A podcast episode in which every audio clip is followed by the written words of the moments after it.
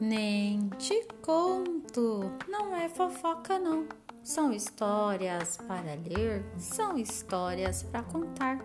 E a história de hoje é Adivinha, uma leitura feita pela aluna Heloísa. Conta adivinha para nós, Heloísa.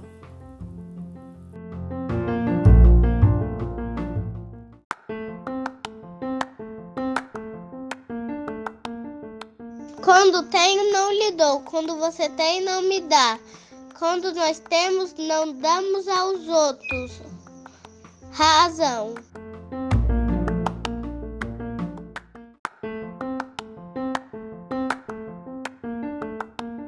Oi, meu nome é Heloísa Macedo Pereira da Silvia.